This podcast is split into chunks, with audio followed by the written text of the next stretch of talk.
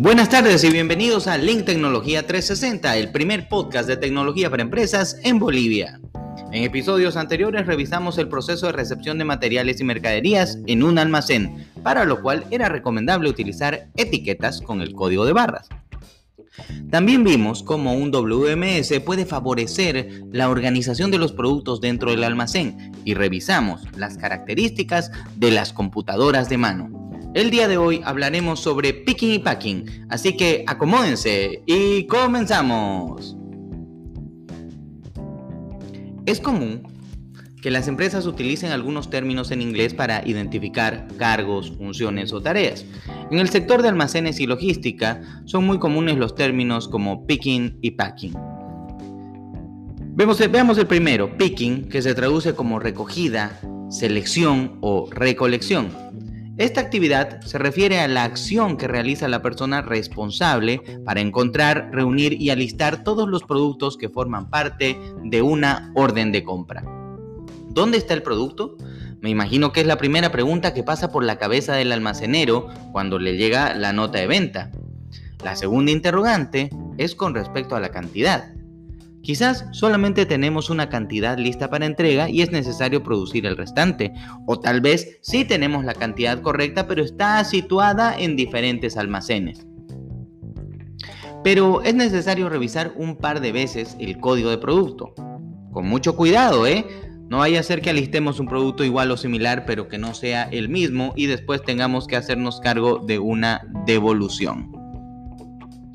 Para resolver estas interrogantes o estos problemas, el almacenero se apoya en un sistema que le arroja la información que necesita. El sistema está instalado en una computadora, en la computadora en un escritorio, en el despacho de almacenes, ¿verdad? Pero el trabajo de cara hacia el futuro es mucho más exigente, más productos, más exigencias, menores tiempos de entrega y en la búsqueda de la eficiencia surgen soluciones tecnológicas que ayudarán al trabajador a ser más productivo. Actualmente, un WMS permite tener visibilidad con respecto al lugar, la cantidad y la información necesaria relacionada a un producto o un grupo de productos. El trabajador solamente tendría que introducir el código y el sistema le proporcionaría las respuestas que se planteó hace un momento. Ahora será necesario reunir los productos en la zona de picking y pasar al siguiente proceso. Un reto clásico del responsable de esta actividad es la velocidad, pero un incremento de la velocidad sin sacrificar la precisión. Justamente la empresa Zebra ofrece interesantes soluciones que aceleran el ritmo de trabajo en tu empresa. Las soluciones de Zebra permiten experimentar velocidad y precisión. Ya sea que se trate de una empresa que prepara muchos pedidos o un almacén lleno de cajas y pallets, pues eh, sirve igual. Simplifique todo el proceso de preparación de pedidos y aumente la productividad con los dispositivos móviles, desde encontrar la mejor ruta hacia el artículo y realizar una verificación en el momento hasta actualizar el inventario de productos al instante. Veamos cuáles son los dispositivos que podemos utilizar. Hace un momento mencionamos que un WMS, un Warehouse Management System, nos da la visibilidad con respecto a los productos, cantidad y ubicación. Ok, este sistema está instalado en una computadora. Pero sería mucho mejor si en lugar de tener la computadora fija en el escritorio, pudiéramos tener una computadora de mano, totalmente portátil. Un equipo tan fácil de usar como un teléfono, pero al mismo tiempo potente y rápido, robusto y resistente. Un equipo de trabajo, un equipo de alto rendimiento, como tiene que ser todo en almacenes, pues, ¿no? Porque seamos honestos, el trabajo en almacenes no es precisamente delicado. Eh, por ejemplo, los botines del almacenero tienen punta de acero. El almacenero utiliza casco de seguridad, protectores auditivos, gafas, protección, guantes. Entonces es lógico pensar que la computadora del almacenero no es precisamente una laptop para videojuegos, ¿verdad? Tiene que ser un equipo resistente, tiene que ser un equipo potente, poderoso, como, todo en almacenes. Las computadoras de mano Zebra de la serie TC52 y TC57 son lo mejor en computación resistente totalmente táctil de nivel empresarial para uso de interiores y exteriores. Estos equipos no son solo computadoras de mano resistentes, sino que tienen características avanzadas que llevan la experiencia del usuario a otro nivel. Las computadoras TC52 y TC57 lo tienen todo. Para empezar, el sistema operativo es Android, que ya, ya todos saben manejar. Eh, todos saben manejar Android, específicamente el Android 10, que se puede actualizar hasta Android 12. Tiene una gran pantalla, pantalla HD de 5 pulgadas, que es fácil de leer bajo la luz solar directa, o sea, no, no te da el reflejo. Captura códigos de barra, etiquetas y documentos al primer intento. Quiere decir que tiene un lector de código barras incorporado, ¿no es cierto? Rápido, eficaz, eficiente, mayor alcance y velocidad de Wi-Fi con menor consumo y mucho más. Conexiones Wi-Fi más fiables y rápidas con ahorro de energía, servicios de voz de alta calidad, una cámara posterior de 13 megapíxeles para tomar fotos y videos de alta resolución y una cámara frontal de color a color de 5 megapíxeles para reconocimiento facial y videollamadas y mucho más. Entonces ahí vemos, por ejemplo, por qué te serviría una cámara de 13 megapíxeles para poder sacar fotografías o filmar la carga cuando llega. Supongamos que está llegando la carga y llega en mal estado o el embalaje está dañado, pues sacamos una foto nítida y clara donde muestra cuál es el, problema. Y una cámara frontal nítida sirve para hacer videollamadas. El teléfono o el smartphone o la computadora de mano o el infolector, como le llamen, resiste caídas desde una altura de 6 pies. O sea, que puedes tumbarlo desde un segundo piso y no pasa nada. Incluso puedes tumbarlo 500 veces desde una altura de medio metro porque tiene sellado IP68 e IP65. El procesador es un Qualcomm Snapdragon de 8 núcleos. Rapidísimo. Definitivamente estamos hablando de un dispositivo de diseño, o sea, diseño y fabricación creado para maximizar el rendimiento.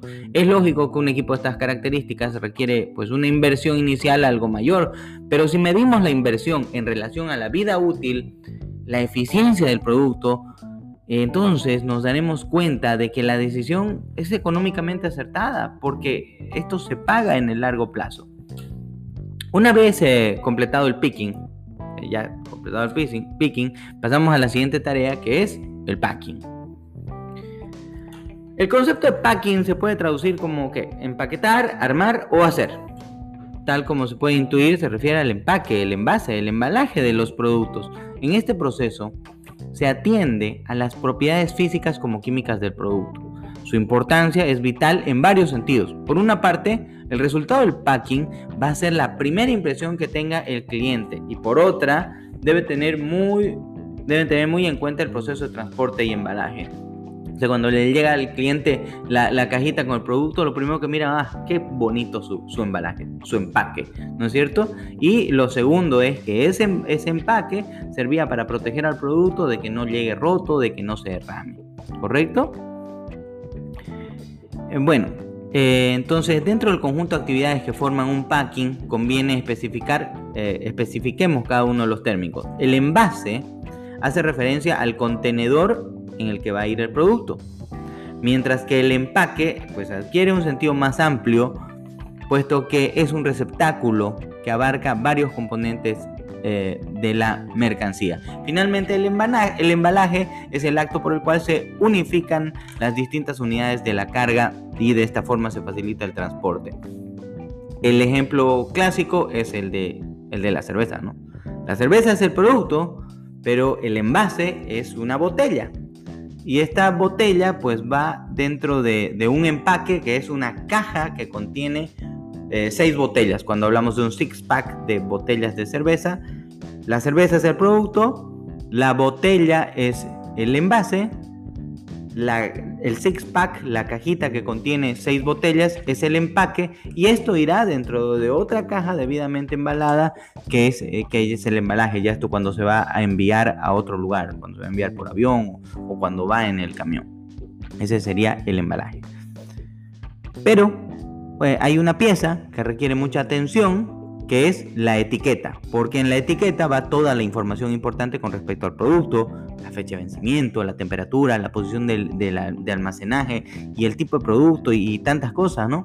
Por ejemplo, cuando enviamos productos en avión, existe un manual que se llama el manual de mercancías peligrosas, donde se especifica, se especifica con todo detalle eh, todo aquello con respecto al embalaje, la posición, la ubicación y todos los objetos que pueden ser enviados en un avión y cómo deben ser enviados y cómo deben ser embalados. Las etiquetas son una pieza importante y también deben cumplir ciertos requisitos de resistencia, durabilidad y tamaño, porque no puede ser que la etiqueta se dañe, se borre, se rompa, que no se pueda leer.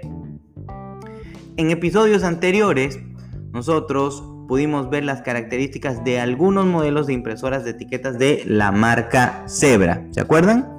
Por ejemplo, estaban las impresoras ZT411 y ZT230, que son los modelos principales cuando se pretende imprimir etiquetas en grandes cantidades, porque son industriales. Si se requiere una impresora de etiquetas de escritorio, la opción adecuada pues son la ZD420 o ZD230. Si se requieren impresoras portátiles de etiquetas, pueden optar por modelos como los modelos ZQ500 o ZQ300, la ZQ320, que es eh, la más popular. Pero también hay marcas como TSC y Bixolon que tienen presencia en Bolivia. Por ejemplo, la TSC TE200 es la impresora de, de, escritorio más vendida de Santa Cruz con precios por debajo de 400 dólares. La TSCT 200 ofrece el estándar de la industria en un equipo económico y durable. Tanto las impresoras como los insumos y las etiquetas los pueden encontrar donde? En Link Tecnología 360. Si usted quiere conocer más con respecto a nuestros productos, puede ingresar a nuestra página web www.link.com.bo. También puede escribirnos por WhatsApp al, al 755-88-885 o al 763-63853. También puede llamarnos al número piloto 3345151 o escribir al correo de ventas arroba link.com.bo. Y eso es todo por ahora, amigos. Este ha sido otro episodio de Link Tecnología 360, el primer podcast de tecnología para empresas en Bolivia. Nos vemos, nos hablamos, nos escuchamos la siguiente semana con otro episodio de lo que te interesa, tecnología para empresas.